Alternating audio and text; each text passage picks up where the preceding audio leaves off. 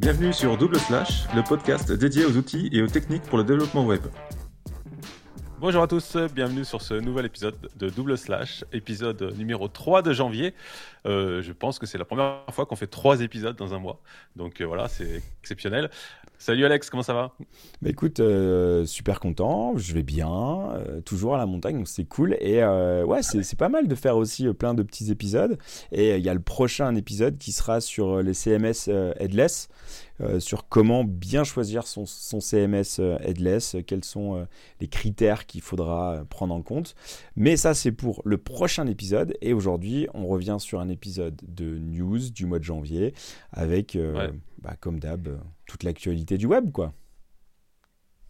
Ouais, tu alors tu t'avances un peu parce qu'on l'a pas encore enregistré. Alors. C'est pas faux. Du coup, tu mets la pression. Ouais, je mets tout le temps la presse. Je mets tout le temps la presse. Pas faux. Et, sujet super vaste. En fait, je me suis rendu compte euh, en posant quelques questions sur Twitter, pour ceux qui ont vu passer les tweets, euh, que c'est euh, très très vaste le CMS headless. Il y a beaucoup de solutions, etc. Donc, on va essayer de faire quelque chose de bien. Ouais. Ça, c'est clair. Prochain épisode. Prochain épisode. Ouais, à suivre.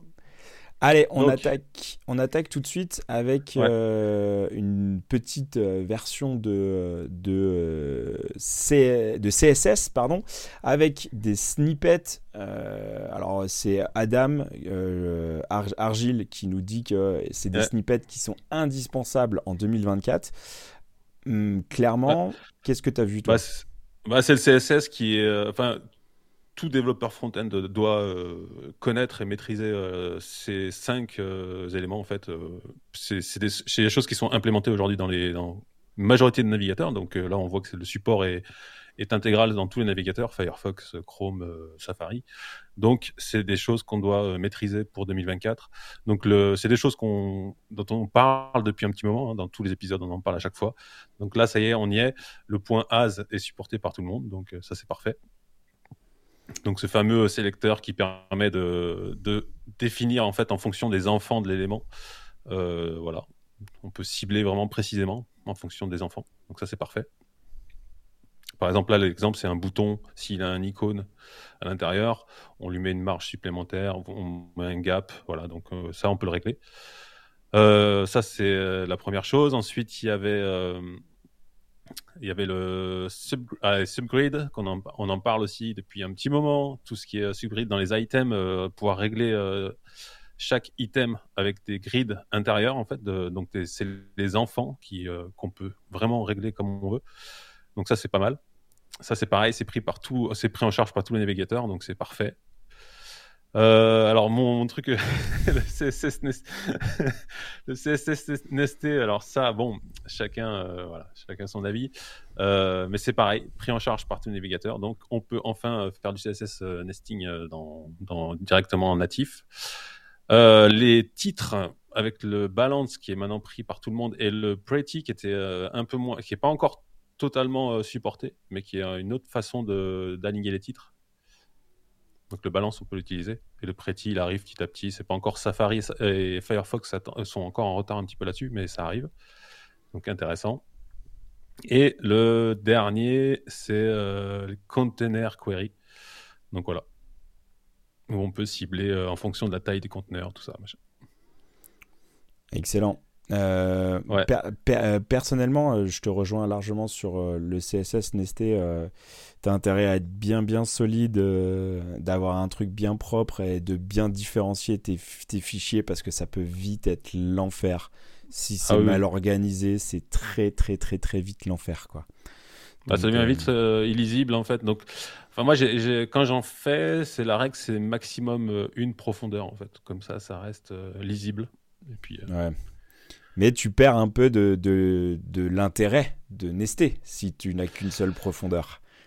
Ouais, mais quand tu réouvres les fichiers euh, 3 ou 4 mois après et que tu n'arrives plus à lire ton fichier, ça devient compliqué. Quoi. Bah ouais. tu, tu m'étonnes. Tu m'étonnes. Ouais. Yes, Allez, on passe euh, à Adonis. Adonis qui, est, euh, qui va sortir, euh, ou qui est sorti, parce qu'il est sorti aujourd'hui. on enregistre... Quand, les gens, ouais, voilà, quand les gens vont écouter l'épisode, donc c'est-à-dire le 24 janvier, eh ben, Adonis sera annoncé en version 6. Donc version 6 avec euh, plein de, plein de nouveautés. Peut-être qu'on pourra revenir euh, de manière un petit peu plus, euh, plus spécifique dessus. Sauf que maintenant c'est Mm. officiel. Et surtout en fait il y avait un des plus gros contributeurs qui est Romain Lance qui est, sur, Ouais. qui est suisse il me semble et qui, est, qui fait partie de, du, du corps de développement de Adonis. Et Mm. euh, il avait écrit quelque chose cet été sur euh, justement un peu la roadmap et euh, à quoi il fallait s'attendre sur la, la version 6. Ouais, ouais. Alors moi, Adonis, honnêtement, j'ai jamais utilisé, donc, mais je sais que c'est un très bon framework qui est équivalent à, à ce qu'on trouve chez PHP, sur PHP avec Laravel. C'est vraiment l'équivalent de Laravel sur du JavaScript. Donc on a vraiment euh, pareil l'ORM, etc. Enfin pas mal de, de choses comme ça qui sont vraiment équivalentes. Donc apparemment les gros changements, c'est déjà le passage à- au module en fait, complètement. ESM, ouais. Voilà, donc ça c'est pas mal. Euh, il passe sur Vite aussi, je sais, j'ai lu. Euh, pff, il y a beaucoup de nouveautés en fait. Hein. Je peux revenir peut-être sur l'onglet d'avant où il y a un peu la liste euh, voilà, des, des- des nouveautés. Donc on a quoi? Euh, Ouais, ESM, euh, Vite intégration. Euh, il y a un nouveau système de scaffold donc qui permet de générer des, components, tout ça euh, avec des lignes de commande qui étaient déjà existants, mais je pense qu'ils vont l'améliorer. Enfin voilà, il y a, ils vont améliorer la documentation. Enfin voilà, plein de nouveautés euh, au niveau de la sécurité. Beaucoup beaucoup de nouveautés. Donc ça sera, ça en fait ça c'est le résumé, c'est la liste résumée de l'article qui est prévu pour demain, pour le 24. voilà. Ok. Donc on mettra directement le lien vers l'article Ouais. complet, complet euh, quand l'épisode euh, sortira. Il y aura déjà le, la liste euh, complète. Parfait. Et euh, c'est le Adonis, c'est un c'est un pattern MVC ou pas? C'est mo- modèle vue contrôleur ou pas? Honnêtement, je sais pas. Je pense que oui, mais je te dis comme je te dis, j'ai jamais utilisé donc. Ok. J'ai pas encore eu l'occasion de l'utiliser, de mettre les mains dedans vraiment. J'ai vu un peu la doc, tout ça, mais euh, ça a l'air vraiment pas mal. En tout cas, euh, oui, Romain Lance, là, comme tu dis, euh, c'est un gros fan de, du framework et qui, qui fait beaucoup de promotion, qui est dans, dans l'accord team, donc Qui a beaucoup œuvré pour, pour ça. ouais, qui a beaucoup œuvré. D'ailleurs, il y avait une série de vidéos là, ceux qui suivent Benjamin Code là. En décembre, il a fait une série de vidéos sur une web app, enfin une startup un peu bidon. Et euh, Romain est intervenu pour la partie back-end, donc c'est intéressant. Ok. Il avait expliqué euh, comment euh, comment il avait fait. Bah, ça. en fait, Et- comment ils ont développé, ouais, ouais. comment ils développaient le sy- système avec euh, Adonis, tout ça. quoi. Mm. Excellent. Excellent. Ça marche. Euh, On passe à Next qui euh, passe en version 14.1. Euh, ok. Euh, Alors, pas des énormes nouveautés, euh, toujours de l'amélioration de Turbo Pack, en fait, le système qui, euh, quand on utilise le 2 slash slash turbo en mode dev, qui est ultra euh, rapide, en fait, pour le, re- le reloading, en fait, et le tout ce qui est haute module reload dans le browser. Donc ça, ça fait un petit moment depuis la version 13 qu'il travaille dessus. Il est toujours voilà, en amélioration constante. Après, il y a quelques nouveautés et surtout euh, une grosse nouveauté qui est, enfin une grosse nouveauté Euh, pour ceux qui sont euh, qui utilisent Next.js en self-hosted. Ils ont amélioré la version self-hosting, puisque ça c'est quand même un reproche qu'on peut faire à Next.js de, par rapport à beaucoup d'autres systèmes, qui où Next.js est très optimisé pour Vercel. Du coup, c'est un peu le reproche quoi, d'être un petit peu trop euh, couplé avec Vercel. ah ouais, mais en Et on en même temps, reparlera euh, après. mais en même temps, quand tu as toute l'équipe euh, qui bosse chez Vercel, euh, et, Mm. c'est évident qu'ils font, ils font le framework pour que ça soit hébergé chez eux. On en avait déjà parlé sur la souveraineté et tout ça.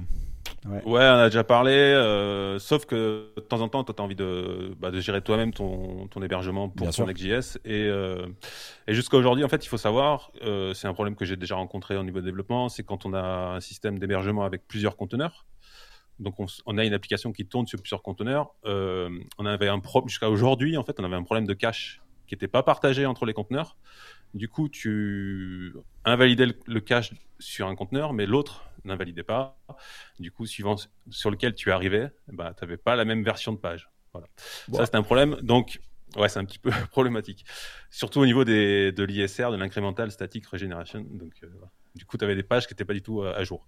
Euh, et ça, du coup, ils ont travaillé dessus. Et euh, c'est une grosse nouveauté, c'est que on peut du coup faire un système de cache customisé avec donc un fichier, c'est ce qu'ils expliquent, le custom cache handler, qui va pouvoir gérer le cache et le, stocker où on veut. Donc on peut le stocker sur un Redis par exemple.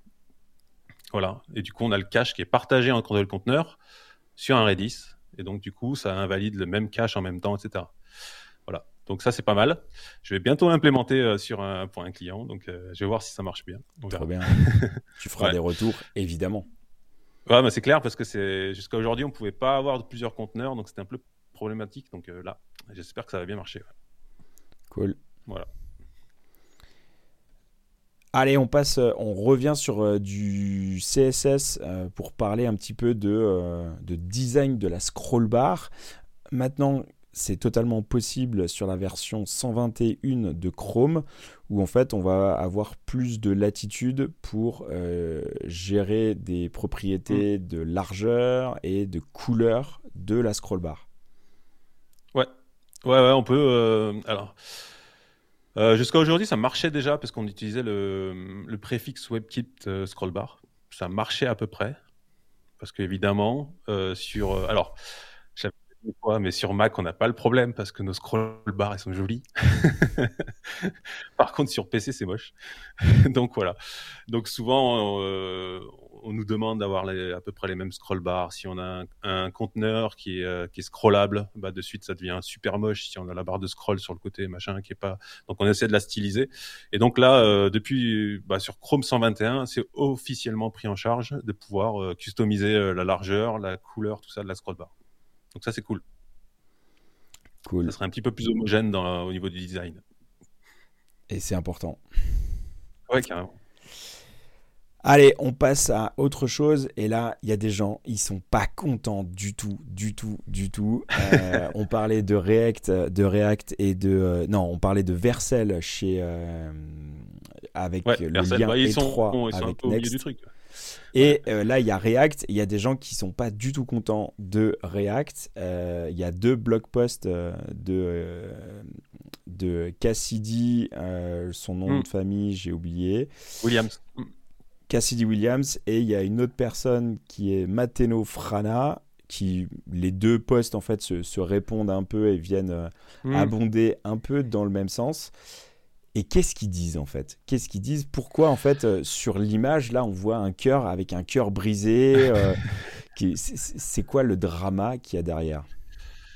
Le drama en fait c'est quelque euh, on en parle depuis un petit moment euh, sur le podcast en fait, et euh, comme quoi on est, on est dans le juste et dans le vrai, puisque on se rend compte qu'il y a pas mal de gens qui partagent le, même sentiment que nous, et donc ils commencent à écrire des posts là. Donc c'est en janvier 2024, on a, ils ont écrit des posts. Cassidy Williams qui est, qui est assez connu, et puis Matteo, il est, lui, il a créé un CMS, je sais plus comment il s'appelle, qui fonctionne avec React, tout ça. Donc euh, tous les deux, en fait, ils, sont assez inquiets. En fait, en, général, en fait, la communauté est assez inquiète par rapport à React et dans, dans quelle direction euh, ça se dirige en fait le projet. Et euh, voilà, les différentes. En fait, ils se plaignent, ils se plaignent principalement de la complexité croissante de React, alors qu'à la base c'était plutôt simple. Et depuis l'arrivée des serveurs components, là on a les, les actions aussi, les serveurs actions en fait, les, choses se compliquent et ça devient de plus en plus compliqué à comprendre pour les nouveaux développeurs qui arrivent dessus. Donc ça, c'est une première euh, constatation.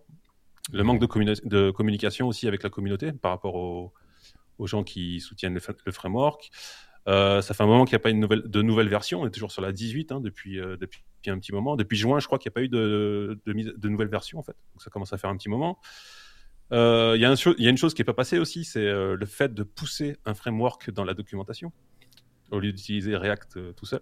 Ça, on en avait déjà parlé aussi, qui conseillait d'utiliser un framework. Voilà. Donc voilà, il y a pas mal de choses qui. Euh, il y a aussi le fait qu'il y a une, partie de l'équipe de React qui a migré chez Vercel. Chez Next. pour bosser sur. Euh, voilà. Pour bosser sur Next, quoi. Ouais. Donc en fait, ils s'inquiètent vraiment euh, de, bah, de l'avenir de React. En fait, euh, qu'est-ce que ça va devenir? Puisque c'est des gens qui travaillent dessus, bah, comme moi par exemple, euh, depuis 2016, depuis 2015. Quoi, j'avais commencé à travailler avec React, donc ça fait un petit moment.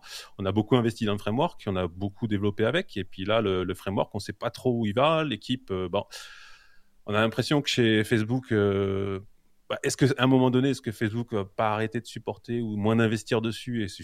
Et on a l'impression aussi que Vercel investit plus dessus parce que bah, ils ont Next. Donc voilà, c'est vraiment euh, voilà des, des lettres euh, de personnes qui s'inquiètent en fait, qui se posent des questions en fait sur l'avenir de React. Et il y a une phrase qui me fait réagir sur Matteo. C'est il parle de I feel in love with React in 2016 quand React a annoncé Angular 2. En fait, lui, il est passé sur React le jour où euh, Angular 2 est sorti. Et du coup, euh, il a complètement changé. Et, euh, et comme on avait déjà dit, en fait, les serveurs components, tout ça, c'est un petit peu compliqué. Et on a un peu l'impression qu'on est sur un peu le virage d'Angular 2, en fait, avec React et Next. Donc, et, alors, enfin, ça, c'est mon avis, hein, mais après. Ouais, ok. Et, et est-ce que tu crois, toi, vraiment que la, la hype, alors est-ce que c'est -ce c'est une hype sur React? Non, c'est pas une hype parce qu'il euh, il y a quand même beaucoup, beaucoup de compagnies qui l'utilisent, de, de, boîtes, tout. Euh, c'est quand même, ils ont un taux de pénétration de marché qui est quand même hallucinant. Donc, est-ce que tu crois vraiment qu'il y aura euh, un, un retour en arrière ou une évolution euh, tu vois ou est-ce qu'il y a est-ce qu'il y a possibilité qu'il y ait une communauté qui, qui reprenne un peu euh, le truc ou en fait c'est tellement piloté par des grosses boîtes qu'au final bah c'est fini en fait euh, tu vois c'est eux qui vont décider et le React en fait suivra la, la, la, grosse tendance tu vois je bah, c'est déjà, en fait, c'est déjà le cas. C'est déjà le cas en fait. C'est principalement une grosse société qui, qui décide en fait. C'est on va dire Facebook, enfin euh, Meta pardon, entre guillemets, et qui a sorti on va dire les serveurs components parce que eux ils ont des besoins internes de performance etc. Mais ce qu'on n'a pas du tout nous, hein, euh, on n'a pas euh, un million de visiteurs à la seconde. Enfin je sais pas combien ils ont, mais voilà, on n'a pas du tout les mêmes problématiques sur nos, sur nos applications. Donc c'est quand même eux qui décident. C'est aussi Vercel aujourd'hui qui décide de pas mal de choses. Donc si, c'est quand même inquiétant en fait. Après, euh, je suis, d'accord avec eux quand on dit React à la base, c'est simple en fait. C'est juste, en fait, c'était même pas considéré comme un framework, c'était plutôt une librairie de, de vues en fait pour le front. Tellement c'était simple. Et c'est vrai que, de toute façon, on le voit avec Next, là, les serveurs components, la migration est très compliquée. Il y a beaucoup de personnes qui se plaignent et qui n'y arrivent pas en fait. Ils trouvent ça trop complexe, ils comprennent pas comment ça fonctionne. Donc ouais, c'est, euh, je sais pas. En tout cas, euh, le fait que moi j'ai l'impression que c'est Facebook va peut-être de moins en moins investir dessus et que ça sera plus Vercel puisque de toute façon pour Vercel c'est vraiment le cœur de leur framework maison. Donc ils ont tout intérêt à, supporter React le plus longtemps possible. Sauf que voilà, c'est eux qui vont décider. Quoi. Ouais, mais peut-être tu vois que au final euh, on avait euh, une sorte de automatisme de dire ok je vais faire euh, un site internet ou un truc euh, assez simple bah, je vais mettre React dessus parce que c'est cool parce que c'est simple. Au final peut-être qu'aujourd'hui ça sera plus du tout le on va dire le réflexe automatique. Ok je vais faire mm. un site simple je vais mettre une, un tout petit peu de, de JS et d'animation dessus. Bah au fait je vais mon choix va pas se porter sur React quoi. Je vais peut-être utiliser une autre petite librairie, euh, je pense à Alpine ou à, des trucs euh, vraiment hyper légers qui vont largement me suffire et euh, peut-être que sur des grosses applications un petit peu plus complexes avec avec plus de features, plus de, complexité à gérer, et eh bah Là, peut-être que le choix de React sera plus justifié parce que euh, je pourrais faire plus de choses. Par contre, j'ai une barrière à l'entrée qui sera peut-être un petit peu plus élevée et il faudra aussi prendre en compte ça pour, euh, bah, mm. pour le choix du framework. Quoi. Alors que moi, j'ai eu le sentiment qu'il y avait trop de ce, réflexe, en fait, c'était bah, on fait ça avec React, quoi. on fait ça avec React, on fait ça avec React. Automatique, en fait, ça devenait, ils avaient réussi à faire, à, rendre en fait l'utilisation de React euh, comme un, défaut quoi. Par défaut, on, va faire ça avec React. Si on fait euh, si on fait du front, on fait ça avec React. Et je pense qu'aujourd'hui, il y a de plus en plus de, librairies qui se sont mis sur ce créneau-là, de gérer cette réactivité euh, en front. Et, et en plus, avec le choix de React de complexifier tout ça, je pense que ouais, ils se sont ils se sont coupés en fait d'une grosse partie des, développeurs et à côté à côté de ça, je pense aussi que l'offre et la, la, concurrence euh, contre React s'est développée parce que React est devenu une, une, machine de guerre et un truc super compliqué à mettre en place Et donc d'autres librairies ont pris le pas pour simplifier les choses, quoi. Ouais, il y a. Plusieurs, trucs en fait. Si tu veux, React à la base c'était simple et en fait la, différence avec d'autres frameworks c'est que tu composes toi-même en fait ce que tu veux utiliser autour de React. Tu composes ton écosystème, quel, système de, state, de store je vais utiliser, etc., etc., de CSS, etc. C'est toi vraiment, tu étais libre totalement de. Les autres frameworks, c'est un peu plus cadré. Tu prends du Vue, tu as déjà des trucs officiels, tout ça, même si voilà. Mais c'est, enfin, on a l'impression que c'est plus trop le cas, que ça devient plus complexe et, euh, et à contrario, c'est marrant parce qu'Angular, Angular, là, c'est la dernière version c'est beaucoup, beaucoup simplifié. Alors, je regarde plus de vidéos sur Angular parce qu'il communique plus en ce, moment, il communique beaucoup plus. Et je me rends compte que ça s'est beaucoup simplifié.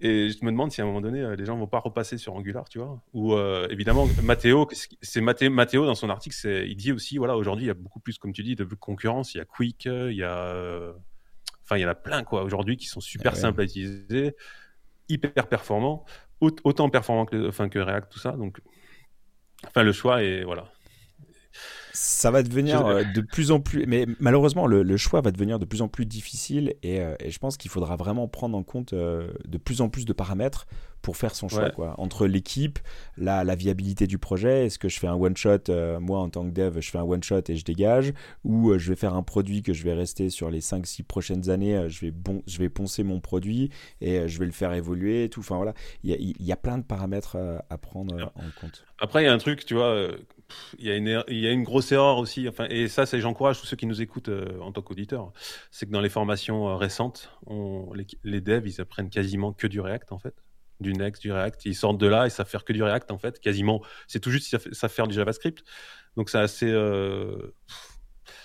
Moi, j'ai envie de leur dire, essayez de, de vous diversifier dans d'autres systèmes, d'autres frameworks, tout ça, apprenez d'autres trucs, parce que si vous avez fait que du React, ça risque d'être problématique dans quelques temps, quoi, à mon avis. Mais, mais surtout, surtout, on ne pourrait que euh, revenir sur les fondamentaux. Les fondamentaux, ah bah les fondamentaux, c'est euh, tu, tu veux faire du front, tu veux faire du front, tu fais du HTML, du CSS, et après, après, tu fais du JS. Mais, euh, mais si, si, tu veux faire du front, c'est du HTML, du CSS et et maintenant, en plus, on peut faire de plus en plus de trucs super stylés qu'avec du HTML et du, et du CSS. Quoi. Donc, ah euh, c'est commencer par la base et après, on met du JS. Et une fois que tu gères du JS, avec les fondamentaux du JS. Là, tu passes sur une librairie React, Vue, euh, Angular, Alpine ou ce que tu veux. Mais euh, ouais, souvent, on voit, on voit trop de, de, de, juniors euh, négliger mm. les fondamentaux et de, survoler trop rapidement le, le, JS et tout de suite partir sur des, sur des librairies on en a déjà parlé pas mal. Ouais, ouais, bah après, c'est pas leur faute. Hein, voilà, non, non, non, bien, bien sûr ils font des formations en six mois, ils apprennent euh, six mois, un an, ils apprennent dev. Euh, enfin, enfin, quand je vois les années que ça nous a pris, euh, toi et moi, enfin, pour arriver à un bon niveau, c'est tellement long, il y a tellement de choses à apprendre que c'est à un moment donné, c'est vrai que les formations, ils sont obligés de faire des choix. Donc, ils se dirigent sur ce qui est le plus utilisé, le plus demandé. Et puis... exactement, après, c'est toujours l'éternelle question. Est-ce que c'est euh, c'est l'œuf ou la poule, tu vois? C'est le marché euh, veut du React, donc on forme au React. Les mecs sont formés au React, donc le marché s'adapte aux mecs qui... Enfin, tu vois, c'est le cercle. c'est le cercle. C'est comme ça. Allez, on, met on vient mettre un tout petit peu plus de design, de couleurs, de trucs jolis, euh, avec euh, une euh, énième, énième librairie d'icônes qu'on peut trouver. Par contre, l'avantage de celle-ci, c'est qu'elle a été déclinée quand même sur directement en fait dans les donc en JS pur, en React, en Vue, en Svelte, en solide, en Angular, en React Native, en Flutter. Et euh, en fait, on va pouvoir euh, interagir directement avec bah, l'épaisseur euh, de, des icônes. On, va leur donner une, une, graisse plus, plus, plus, ou moins forte et on va mm. pouvoir gérer la taille aussi directement depuis, depuis la librairie. Quoi. Donc, elle a quand même un intérêt certain. Quoi. Ouais, elle claque, ça claque pas mal. Et t'as vu quand tu vas sur, euh, si tu vas sur une icône, en fait, tu verras, tu peux, tu peux la récupérer dans différents formats. Il faut que tu, je pense qu'il faut que tu fasses une recherche pour euh, en haut pour être, tu tapes, ouais, voilà, n'importe, et puis prends-en une au hasard, et tu verras. Quand tu cliques, en fait, derrière, tu peux télécharger en différents formats, je crois. Ok. Enfin, il y a ça, et je pense qu'il y a JSX, Vue, Svelte, Angular, tu vois, il y a pas mal de. Ah, c'est bien foutu. En plus, il y a des petits effets et tout. Donc, euh, après, tu, peux, donc, tu peux récupérer euh, directement le composant, euh, le, composant directement dans ton framework que tu as, sur, lequel tu as choisi. Tu peux customiser, en plus, ouais, tu peux récupérer en plus dans le format qui t'arrange et tout. Non, elle est pas mal. Hein, elle est pas mal. Intéressant. Intéressant. Yes. Top, Patrick. parfait. Ouais. on en reste là pour, euh, pour cet épisode. Euh, on remercie toutes les personnes qui nous euh, sponsorisent. On, a, encore récupéré des, nouveaux sponsors euh, sur ce mois de janvier. Et donc, un grand merci à eux. Vous aussi, vous pouvez euh, contribuer en fait à, on va dire, à nous soutenir dans notre démarche de double slash. À savoir que vous pouvez nous sponsoriser, mais vous pouvez aussi partager les épisodes.